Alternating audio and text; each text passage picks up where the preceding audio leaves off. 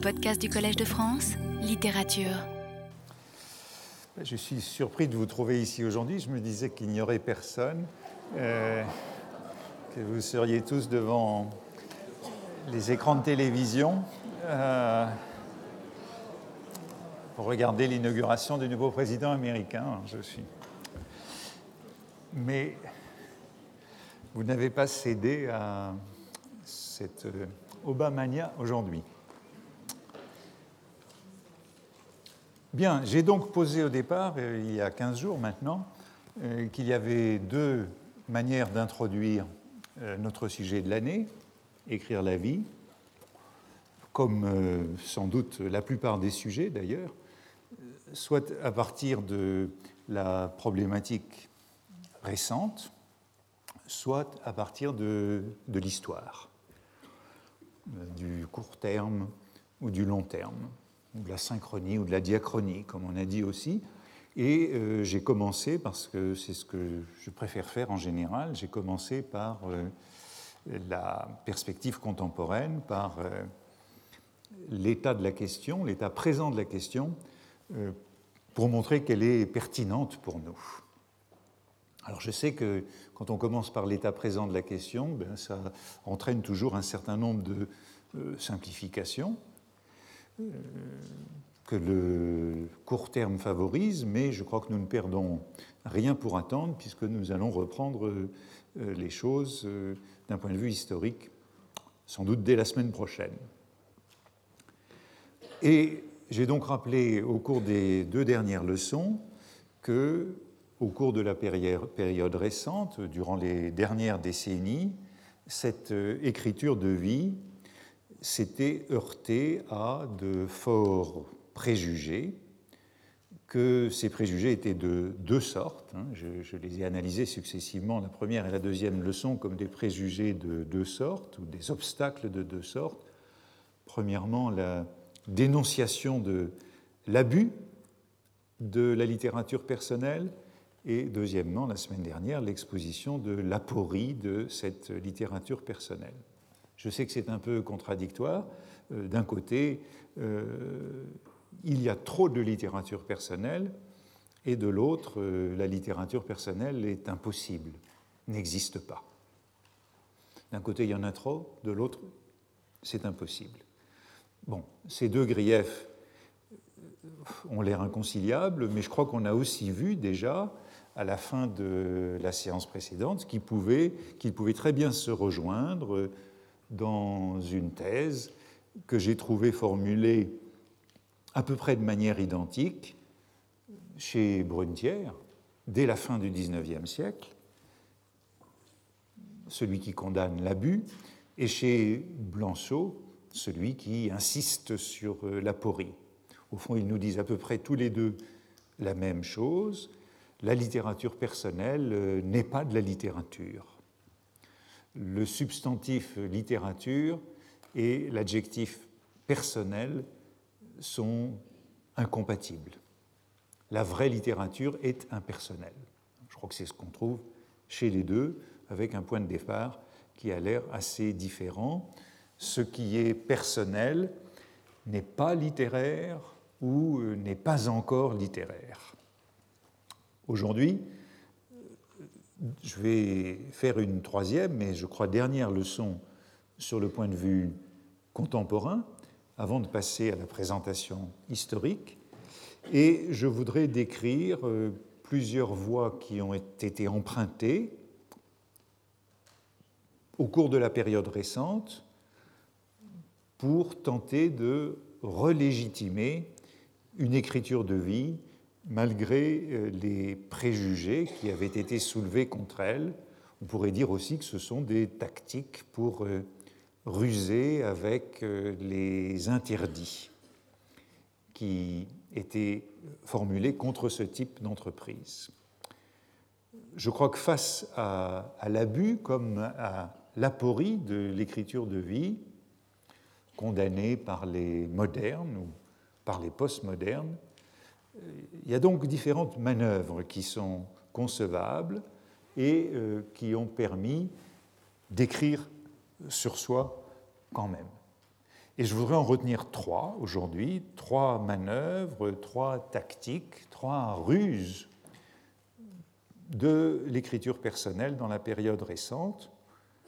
Et je vais les prendre d'ailleurs euh, à rebours de leur apparition euh, dans la chronologie. Il y en aurait probablement d'autres, hein, d'autres conduites possibles pour euh, restituer une écriture de vie, mais il me semble que ces trois-là recouvre à peu près l'éventail des choix actuels. La première, tactique, manœuvre ou ruse, euh, je la trouve dans l'entreprise euh, autobiographique ou romanesque euh, d'Alain Robbe-Grillet, romancier, auteur, disparu l'an dernier, qui, dans un livre intitulé Le miroir qui revient, en 1983, est revenu justement du nouveau roman à une sorte d'autobiographie mêlée de fantastique, de contes, de récits d'aventure. On peut d'abord remarquer que de cette génération, de cette école littéraire, il n'a pas été le seul à se reconvertir à l'écriture personnelle euh, vers la même époque, comme s'il s'était donné le mot. Et on peut songer, bien sûr, euh, à l'ouvrage euh, autobiographique de Nathalie Sarraute, publié d'ailleurs la même année, 1983, où elle s'est mise à raconter ses souvenirs. Non sans une certaine difficulté d'ailleurs, une certaine euh, mauvaise conscience, quelque chose à surmonter, d'obstacle à surmonter, euh, puisque dans l'incipit de ce livre, Enfance, elle doit répondre aux, aux griefs qui pourraient être soulevés, euh, à savoir qu'il s'agirait de sa part d'une palénodie, d'un reniement, elle doit régler la question de la justification. En quoi est-il justifié d'écrire sur son enfance de la part d'un auteur qui a été rattaché à cette école du nouveau roman? Et elle le fait à la faveur d'un dialogue où euh, la narratrice se dédouble. C'est l'ouverture du livre que je vous lis et je crois que c'est une bonne entreprise de cette justification, de cette auto-justification qu'on va trouver dans plusieurs cas. Alors, tu vas vraiment faire ça? Évoquer tes souvenirs d'enfance? Entre guillemets. Comme ces mots te gênent, tu ne les aimes pas, mais reconnais que ce sont les seuls mots qui conviennent. Tu veux évoquer tes souvenirs. Il n'y a pas à tortiller, c'est bien ça. Oui, je n'y peux rien, ça me tente, je ne sais pas pourquoi. C'est peut-être, est-ce que ce ne serait pas, on ne s'en rend parfois pas compte, c'est peut-être que tes forces déclinent. Non, je ne le crois pas, du moins je ne le sens pas. Et pourtant, ce que tu veux faire, évoquer tes souvenirs, est-ce que ce ne serait pas? Oh, je t'en prie, si, il faut se le demander, est-ce que ce ne serait pas prendre ta retraite, te ranger, quitter ton élément où jusqu'ici tant bien que mal? J'abrège, le dialogue continue sur ce ton, euh, ce dialogue dédoublé entre la narratrice et l'autre qui lui objecte que ce projet correspond donc à une sorte de palinodie. Et notez que Nathalie Sarraute n'ose pas encore dire raconter tes souvenirs, expression qui est consacrée, qui est la plus banale, ordinaire, mais elle se contente, et il y a peut-être euh, un euphémisme qui montre bien la réalité du problème, elle se contente des mots évoquer tes souvenirs. Alors, tu vas vraiment faire ça? Évoquer tes souvenirs d'enfance. Plus loin, évoquer tes souvenirs. Évoquer tes souvenirs, cela semble moins compromettant dans un petit dialogue qui a donc une nature euh, conjuratoire ou euh, propitiatoire. On pourrait encore citer, à la même date, le roman bien connu et autobiographique de Marguerite Duras, L'amant, suivi de La douleur, l'année suivante, 1984 et 1985, où euh, du roman autobiographique on passe au recueil de témoignages, de textes personnels. Les nouveaux romanciers, au début des années 1980, seraient ainsi revenus, les uns et les autres, à l'écriture de vie, non sans éprouver le besoin d'expliquer, d'excuser ce revirement qui pourrait être perçu comme une trahison. Ainsi, la première phrase du livre de Rob que je voudrais regarder d'un peu plus près, Le miroir qui revient, est celle-ci. Si j'ai bonne mémoire, j'ai commencé l'écriture du présent livre vers la fin de l'année 76 ou bien au début de 77. La formule est vraiment celle du témoignage juridique devant ces juges d'instruction dont on nous dit qu'ils vont disparaître, hein, en se référant à ce si j'ai bonne mémoire, pour la précaution, pour euh, ne, pas, se tromper, ne pas mentir. Et euh, cette formule, vous le voyez, souvent c'est un début très juridique euh, à l'orée de ces textes, renvoie donc la fin de 76 ou au début de 1977, comme il dit, soit à un moment où euh, l'écriture de vie, d'après lui, était soumise à un interdit qui pesait avec force. Est-ce la raison pour laquelle le projet a été ensuite euh, différé pendant un certain nombre d'années et le manuscrit euh, mis de côté? Il le remet en effet sur le métier, nous dit-il, seulement sept ans plus tard, 1983. Et les temps ont changé, l'époque n'est plus la même. En 1983, écrit-il, l'expression représentation traditionnelle est de nouveau permise, tandis que le dogme nouveau qui commençait alors à s'introduire et qu'il qualifie d'anti-humanisme est, semble-t-il, désormais moins contraignant.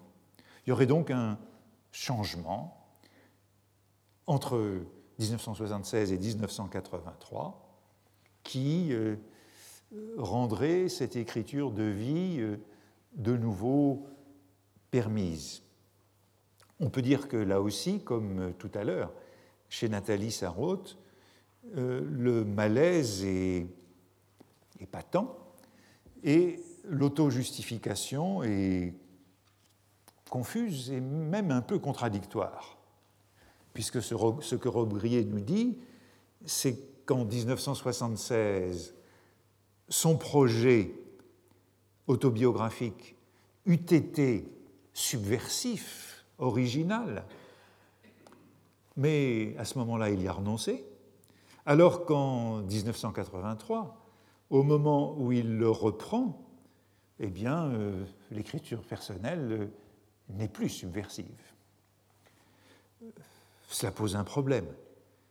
Comment peut-il concilier à la fois ce renoncement, lorsque le projet aurait été original, et la reprise du projet à un moment où il ne l'est plus original, avec euh, la prétention qui a été la sienne de toujours agir de manière protestataire et subversive. Bref, s'agit-il d'une relève ou seulement d'un retour? Et toute cette image du miroir qui revient dans le titre est évidemment très importante. Ce livre le présent livre, comme il dit, en termes très juridiques, le présent livre représente-t-il un dépassement ou bien une régression? Et vous le voyez, Robbe-Grillet, comme Sarraute, a un peu de mal à se sortir de cette difficulté. il n'y a pas d'autre issue en vérité que de rendre a posteriori le passé compatible avec le présent, c'est-à-dire de réécrire le passé comme subversif par rapport au dogme qu'il avait contribué à fonder. Et c'est ce que fait aussitôt Robbe-Grillet. On avait décrit euh, le nouveau roman comme euh, objectif, euh, descriptif, impersonnel. Eh bien, dit-il, on se trompait. Et il lui donne, a posteriori, une autre cohérence. Je n'ai jamais parlé d'autre chose que de moi. Comme c'était de l'intérieur, on ne s'en est guère aperçu.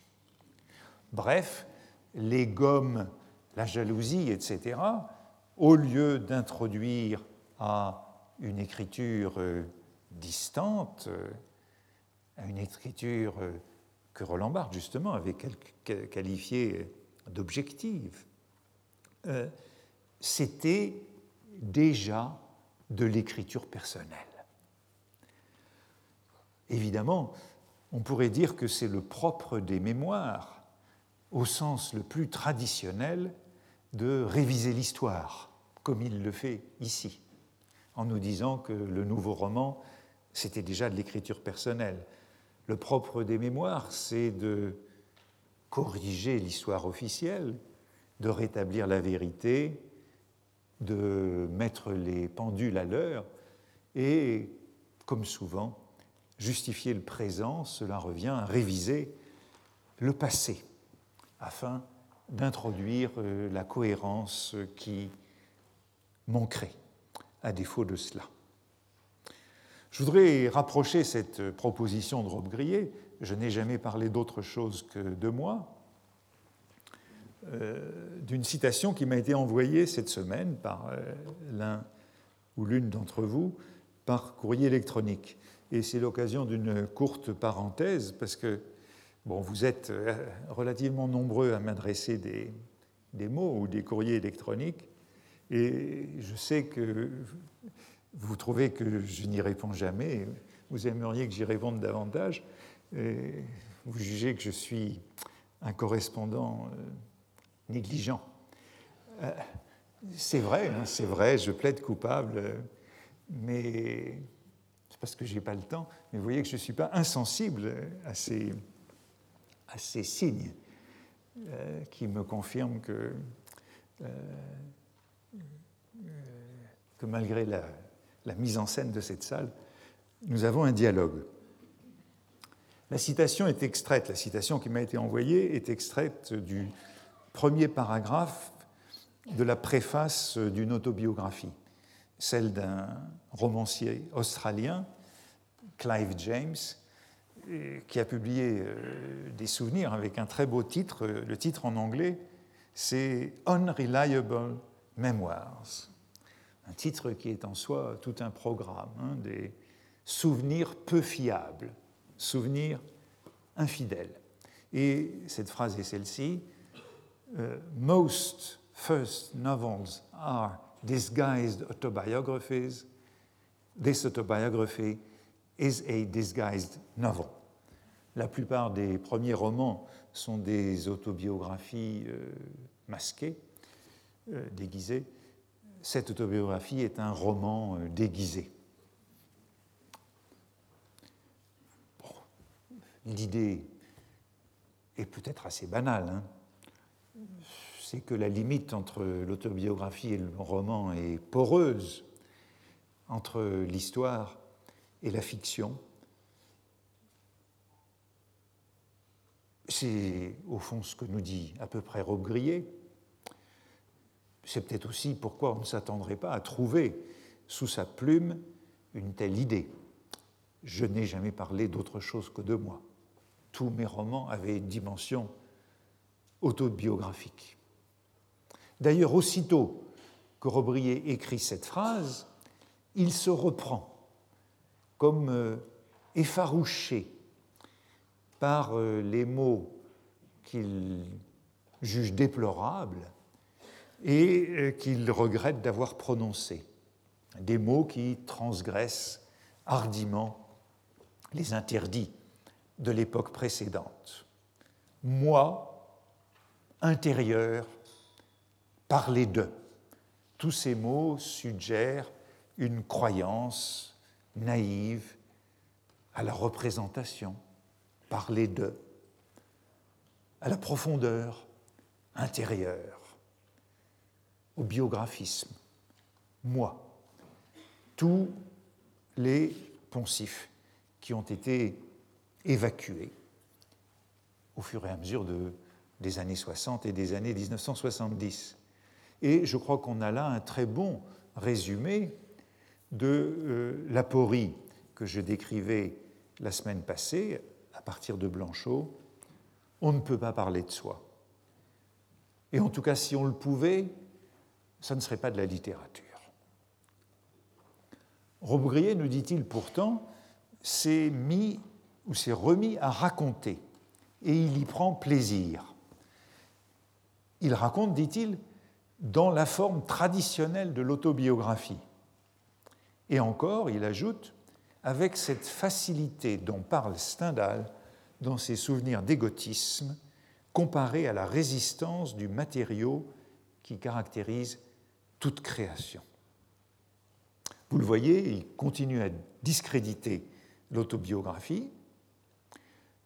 Je ne sais pas exactement à quoi il se réfère chez Stendhal en évoquant cette facilité dont parle Stendhal. Bon, on a mis Stendhal ou j'ai mis Stendhal dans le titre, et voilà que nous en parlons un peu à ce propos, mais on y reviendra bien sûr. Euh, il se réfère sans doute, il songe sans doute aux pages abondante, à la copie imposante, aux longues heures que Stendhal mentionne, plutôt d'ailleurs dans Henri Brulard que dans les souvenirs d'égotisme. Mais dans les souvenirs d'égotisme, euh, il se contente de s'extasier sur euh, la copie qu'il produit en notant en bas de page le nombre de le nombre de pages qu'il a rédigées chaque jour. Premier jour des souvenirs d'égotisme, le 20 juin 1832, 21 pages. Le 20 juin 1832. Un peu plus loin, note en bas de page, appelée par l'astérisque, 20 juin 1832, 15 pages en une heure. 20 juin 1832, un peu plus loin, la main lasse à la 18e page. Et puis, enfin, avant de passer au lendemain, fatigué de ces 21 pages, 20 juin 1832. Rien que pour le premier jour. Et il est présenté en tête, encore une notation en tête du manuscrit, commencer le 20 juin, forcé comme la pitié, pour nous décrire cette euh, urgence de l'inspiration comme prophétique de l'écriture autobiographique. Mais Stendhal n'emploie nulle part le mot de facilité. C'est Rob Grillet qui interprète ici l'abondance, l'urgence stendhalienne, la vitesse stendhalienne. Et bien sûr, il y a là un soupçon d'ambivalence ou même de blâme, car le terme facilité est évidemment péjoratif et forcément péjoratif. Tout ce qui est rapide dans l'écriture est suspect. L'abondance dénote l'absence d'effort et entraîne le manque de qualité. La création, comme il dit, suppose la résistance du matériau, la difficulté, la peine. Et je crois qu'on retrouve là, clairement noté, l'un de ces préjugés que j'observais dans les semaines précédentes, à la fois les préjugés de Brunetière ou de Binda et ceux de Blanchot contre la littérature personnelle, abondante et qui ne résiste pas. Pensez aux milliers de pages d'Amiel que condamnait euh, Blanchot et que j'évoquais la semaine passée, ou à celles des Goncourt, auxquelles Brunetière réagissait également.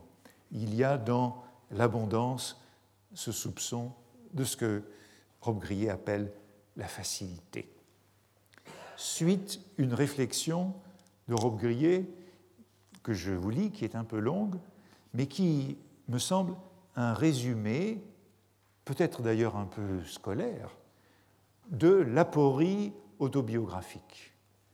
Pourquoi l'autobiographie est impossible? Je lis ce passage.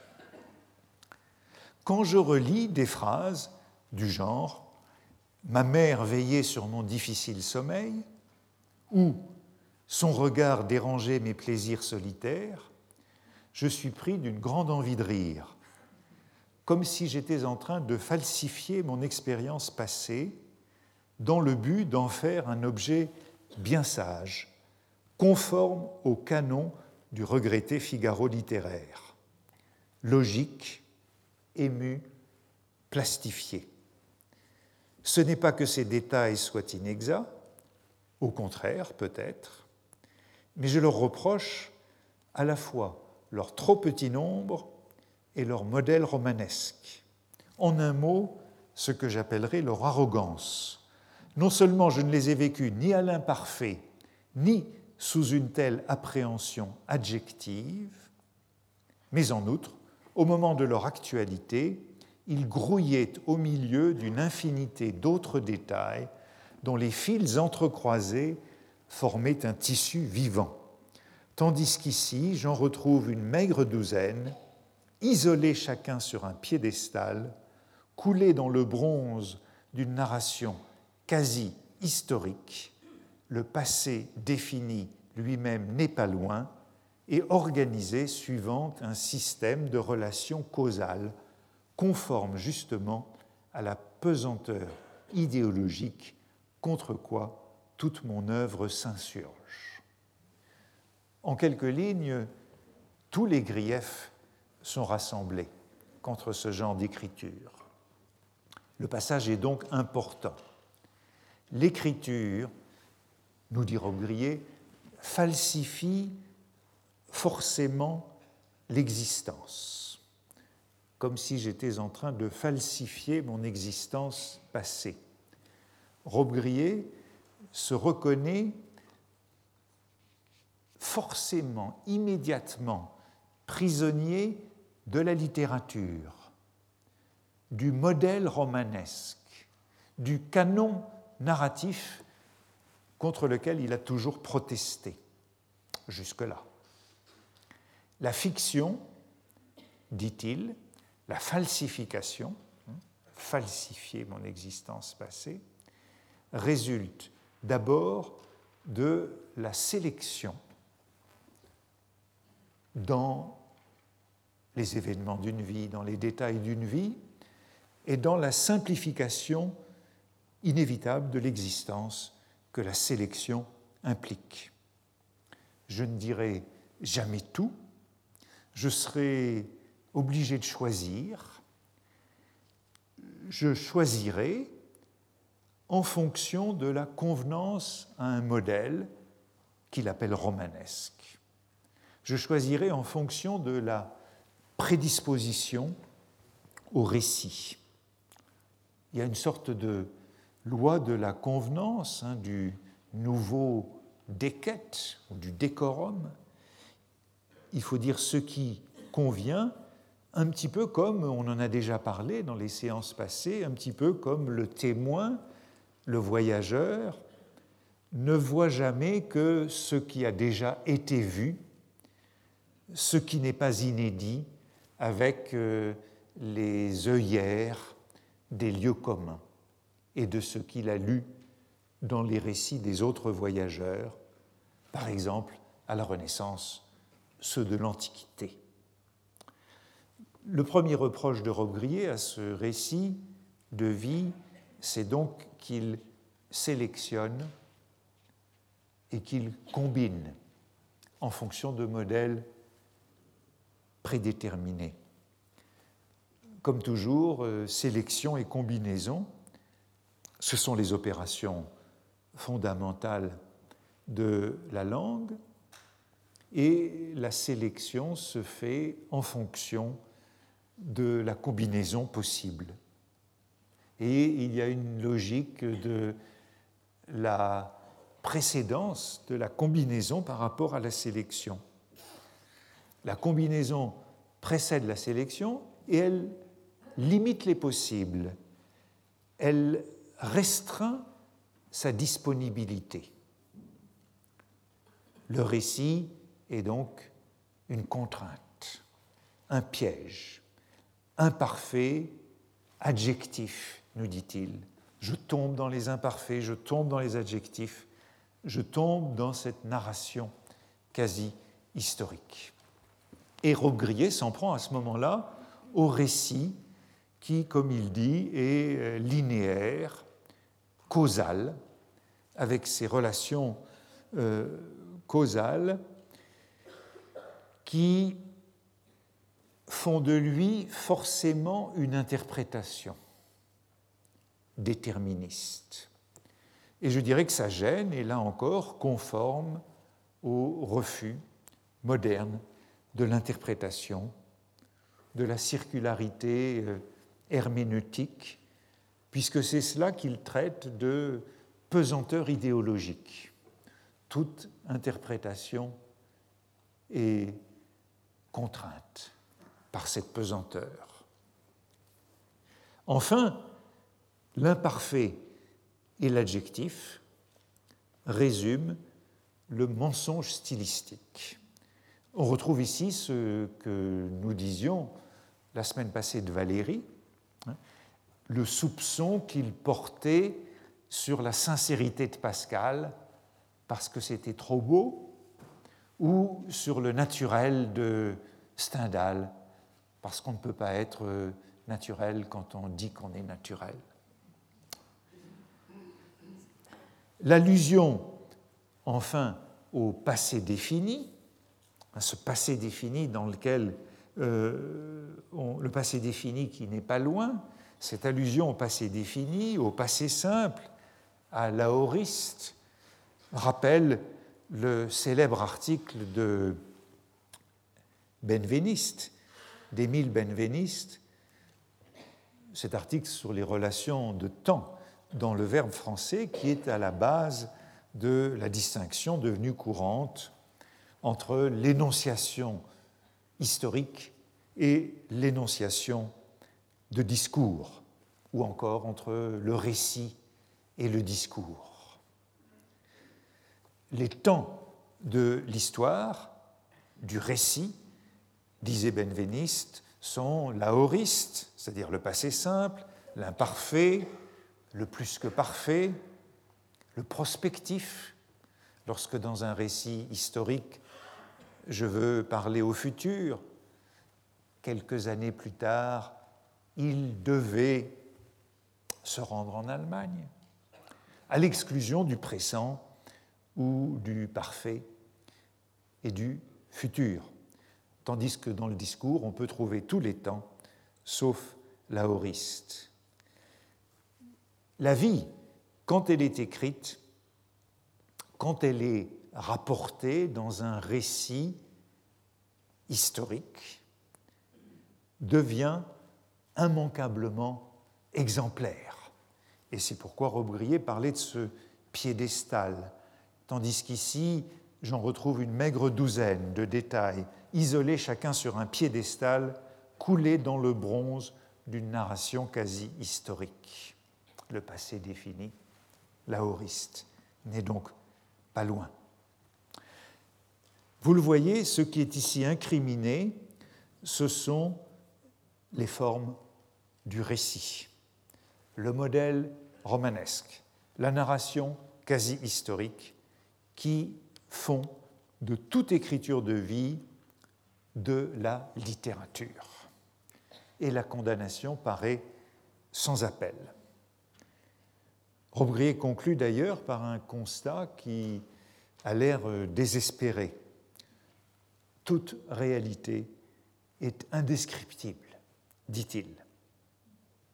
Ou encore, la conscience est structurée comme notre langage, mais ni le monde, ni l'inconscient. Avec des mots et des phrases je ne peux représenter ni ce que j'ai devant les yeux, ni ce qui se cache dans ma tête ou dans mon sexe. Je ne peux donc représenter ni le monde extérieur, ni la vie intérieure, sans tomber dans une langue démonétisée, dans le piège de ces formes usées. Là encore, c'est un procès qui est devenu une banalité, mais qui rend l'entreprise apparemment sans issue. Quel est alors le choix de Rob Il me reste, dit-il, à organiser des fables qui seront des opérateurs. Le mouvement, je ne pense pas qu'il soit très original, mais c'est précisément pour cela qu'il m'intéresse. Il me semble assez typique de la rencontre de la difficulté de l'écriture de soi et de la tactique pour contourner cette difficulté. Euh, rappelez-vous la phrase de Clive James qu'on m'envoyait, que je citais. Hein. Euh, cette euh, autobiographie est un roman masqué. Puisque l'écriture de vie est par définition condamnée à l'échec, alors assumons la falsification, acceptons la fable, la fiction, comme opérateur de vérité, comme dispositif révélateur. Je le cite encore, ainsi on pourra accéder à cette vérité impossible de l'écriture de soi. Je cite, Le projet de raconter ma vie s'offrit à moi de deux façons différentes et opposées. Ou bien je m'obstine à la cerner dans sa vérité en feignant de croire que le langage est compétent. Évidemment, c'est l'impasse, puisque tout a montré jusque-là que le langage n'est pas compétent et qu'il ne peut pas cerner la vérité. Et dans ce cas, ajoute en effet Robbe-Grillet, je n'en ferai jamais qu'une vie reçue. Une vie reçue, comme on dit, euh, une idée reçue. L'écriture de cette vie, si elle croit que le langage est compétent pour atteindre la vérité, tombera dans la vie reçue, dans la vie de lieu commun. Ou bien je remplacerai les éléments de ma biographie par des opérateurs appartenant, eux, ouvertement à l'idéologie, mais sur lesquels et grâce auxquels je pourrai cette fois agir.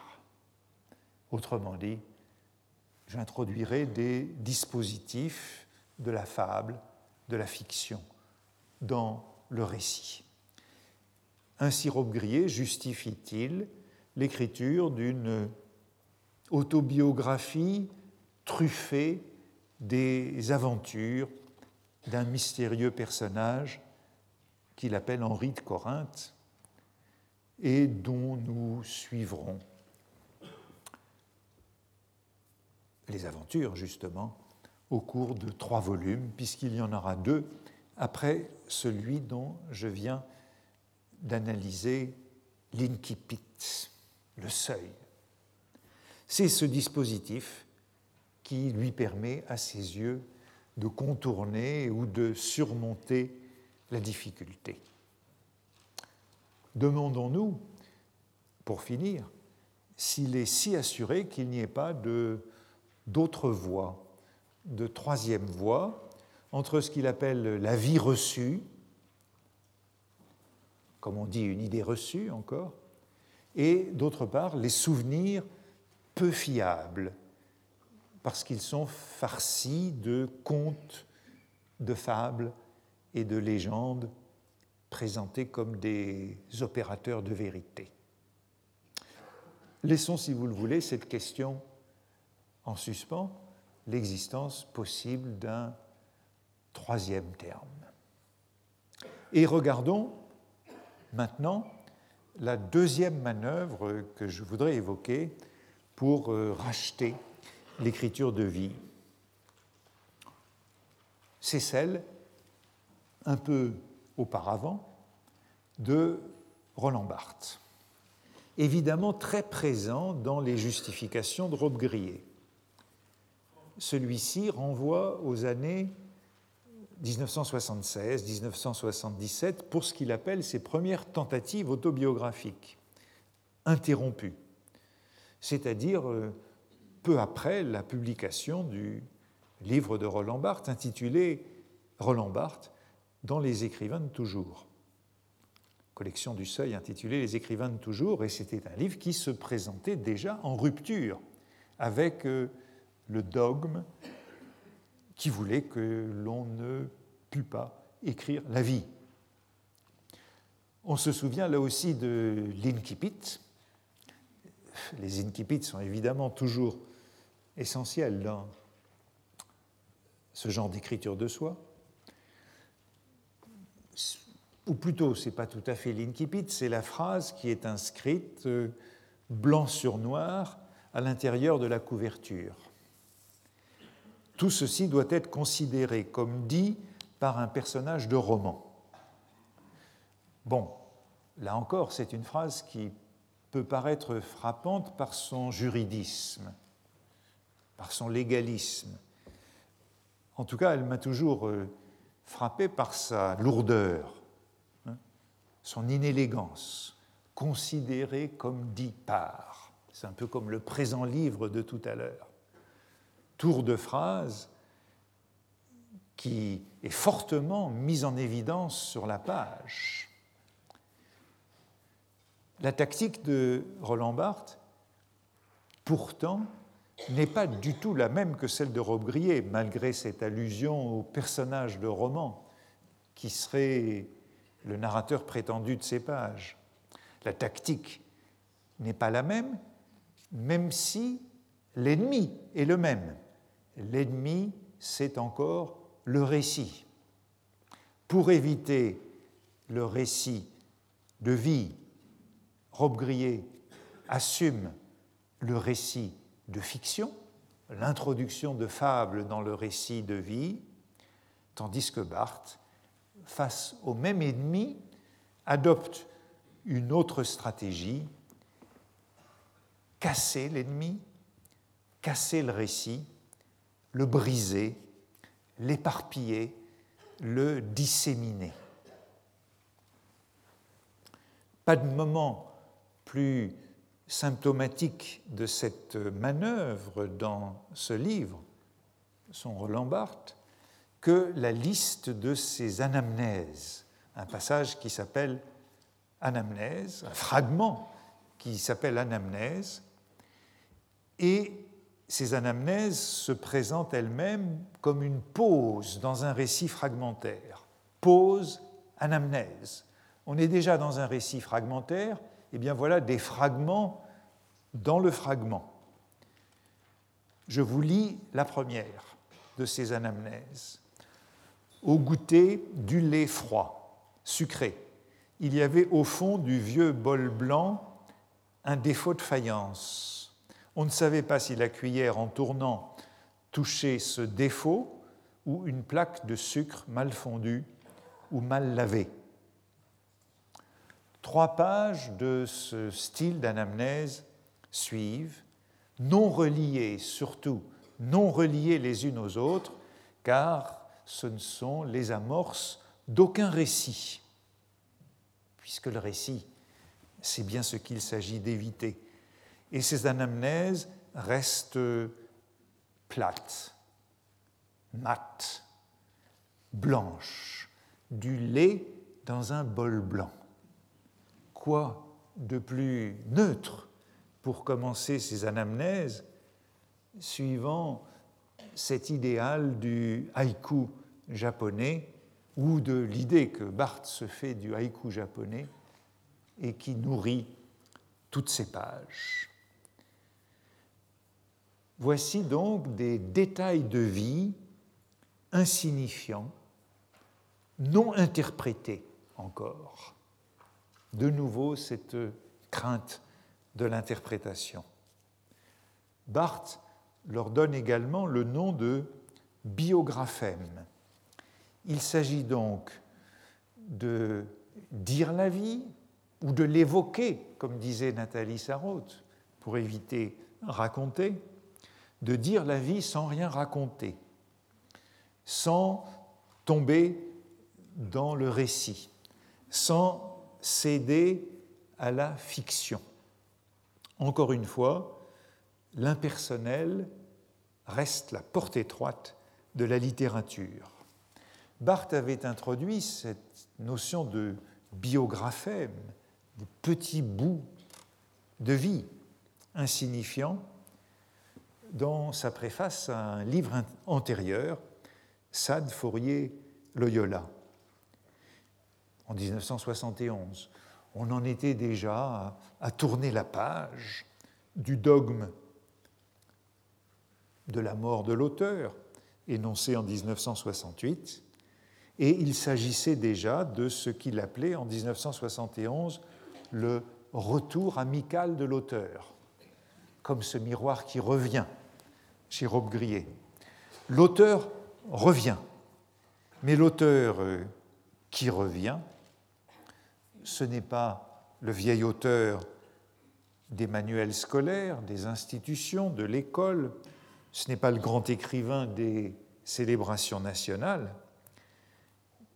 Cet auteur, dit-il, ce n'est même pas le héros d'une biographie, car il n'a pas d'unité, pas de cohérence, pas de consistance. Cet auteur est, dit-il, un simple pluriel de charme, le lieu de quelques détails ténus. C'est en tout cas ainsi qu'il analyse ou qu'il décrit Sade, Fourier et, et Loyola. Non pas des personnes, mais une pluralité de détails. Et ces détails, qu'il qualifie de biographèmes, sont fortement liés à la présence du corps, le corps dans la littérature. Voici euh, la page que je vous lis où Barthes décrit ce que sont ces biographèmes, ces petits bouts de vie qui ne sont pas engoncés dans un récit et qui gardent leur insignifiance. Si j'étais écrivain et mort, comme j'aimerais que ma vie se réduisit par les soins d'un biographe amical et désinvolte à quelques détails, à quelques goûts, à quelques inflexions, disons des biographèmes, dont la distinction et la mobilité pourraient voyager hors de tout destin et venir toucher, à la façon des atomes épicuriens, quelques corps futurs promis à la même dispersion. Une vie trouée, en somme, comme Proust a su écrire la sienne dans son œuvre, ou encore un film à l'ancienne manière duquel toute parole est absente et dont le flot d'images, ce flumen orationis en quoi consiste peut-être la cochonnerie de l'écriture, est entrecoupé à la façon de hoquet salutaire par le noir à peine écrit de l'intertitre l'irruption désinvolte d'un autre signifiant, le manchon blanc de Sade, le pot de fleurs de Fourier, les yeux espagnols d'Ignace. Les vies de Sade et de Fourier seront ainsi résumées en quelques traits. Il y aurait beaucoup à dire sur ce passage, mais vous voyez toute cette thématique du, trou, de la lacune, de la coupure, et ce que Barthes qualifie de cochonnerie de l'écriture. Qu'est-ce que c'est que la cochonnerie de l'écriture, entre guillemets? On pourrait penser qu'il en ferait l'éloge, à la manière de Bataille, ou peut-être d'Artaud. Mais non, quand il parle de la cochonnerie de l'écriture, ce n'est nullement pour la louer, c'est au contraire pour désigner ce flumen c'est-à-dire la linéarité du discours, c'est-à-dire la continuité de la parole, la narrativité, le nappé. La cochonnerie, c'est cela, le nappé de la parole qu'il faut absolument briser. C'est ce récit qu'il faut entrecouper par des hoquets, comme dans ces vieux films. Il faut donc absolument casser le récit.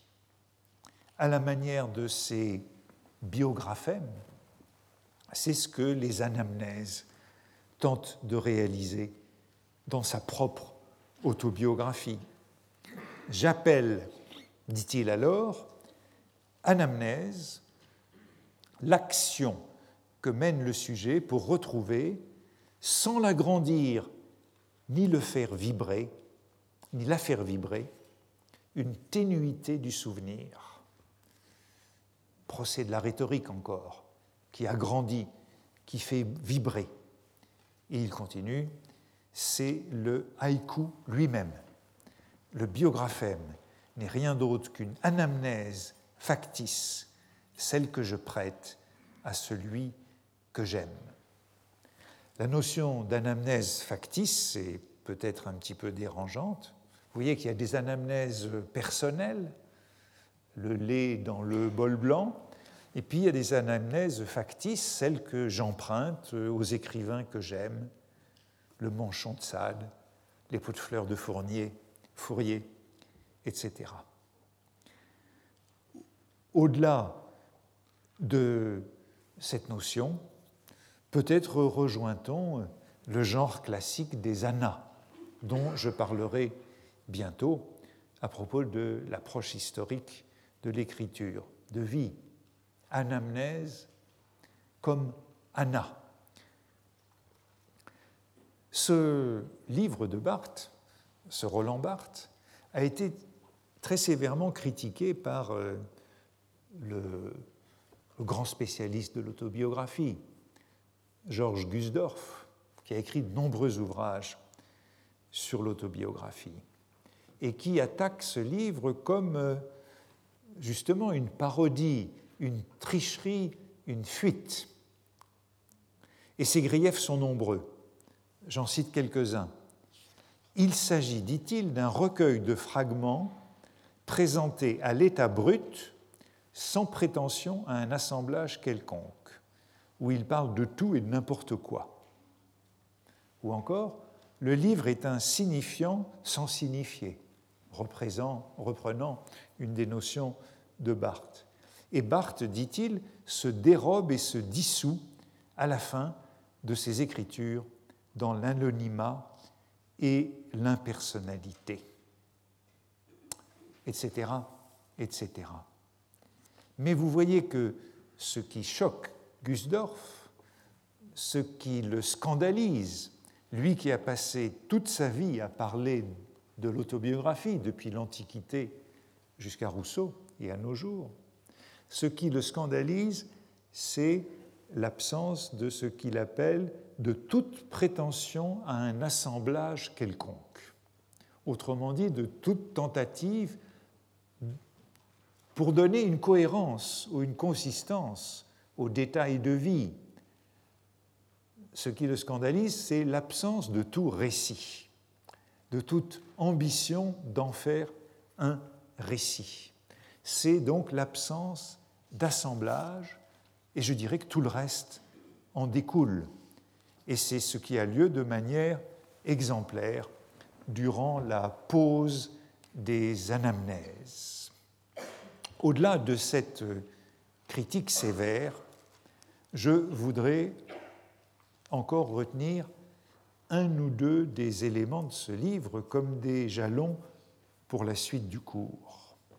Ce sont des détails, mais puisque ce livre est fait de détails, retenons-en deux. Parmi les objets, les projets énumérés par Barthes dans ce petit livre, Une vie des hommes illustres, référence au modèle de l'écriture de la vie, auquel nous aurons à revenir. Une vie des hommes illustres, lire beaucoup de biographies et y récolter des traits, des biographèmes, comme il a été fait pour Sade et Fourier. Ainsi, le grand genre classique des vies, les vies de Plutarque, est-il cassé, parodié et réduit à un catalogue, un album, un scrapbook, un recueil de bribes, une cueillette de ce que Barthes appelle des anamnèses factices? Autre projet, le livre La vie. Prendre un livre classique et tout y rapporter pendant tout y rapporter de la vie pendant un an. Vivre par procuration à travers un livre. Je crois que ce que nous pouvons pour le moment retenir avec euh, Rob Grillet et Barthes, même si euh, les solutions sont très différentes, c'est que les attaques principales ont porté sur l'écriture de vie comme récit de vie, au sens d'assemblage, de souvenirs réunis dans la trame d'un récit. C'est le récit qui est en cause. On ne raconte plus sa vie. Et, me semble-t-il, c'est ce que l'on pourrait trouver dans beaucoup de, des écritures de vie contemporaines. J'étais tout dernièrement dans le jury d'un prix littéraire et j'ai donc lu beaucoup de livres récents. J'ai envie de dire qu'ils sont tous autobiographiques, mais qu'aucun ne raconte. Aucun ne raconte de manière soutenue, de manière durable. Ce sont toujours des fragments juxtaposés, des ébauches de narration, et puis on passe à une autre, des fragments juxtaposés non sertis. On pourrait dire sans début, ni milieu, ni fin. Or, c'est le début, le milieu et la fin qui, depuis Aristote, font le récit.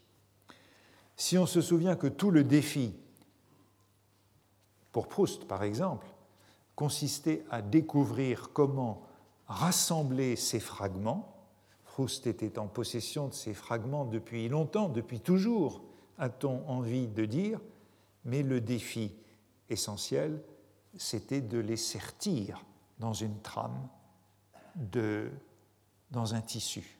Eh bien, si on se souvient que c'était cela le défi, on peut sans doute dire que le changement dans le récit de vie a été profond. Eh bien, je n'ai pas abordé la troisième variante du rachat de l'écriture de vie que je voulais examiner aujourd'hui.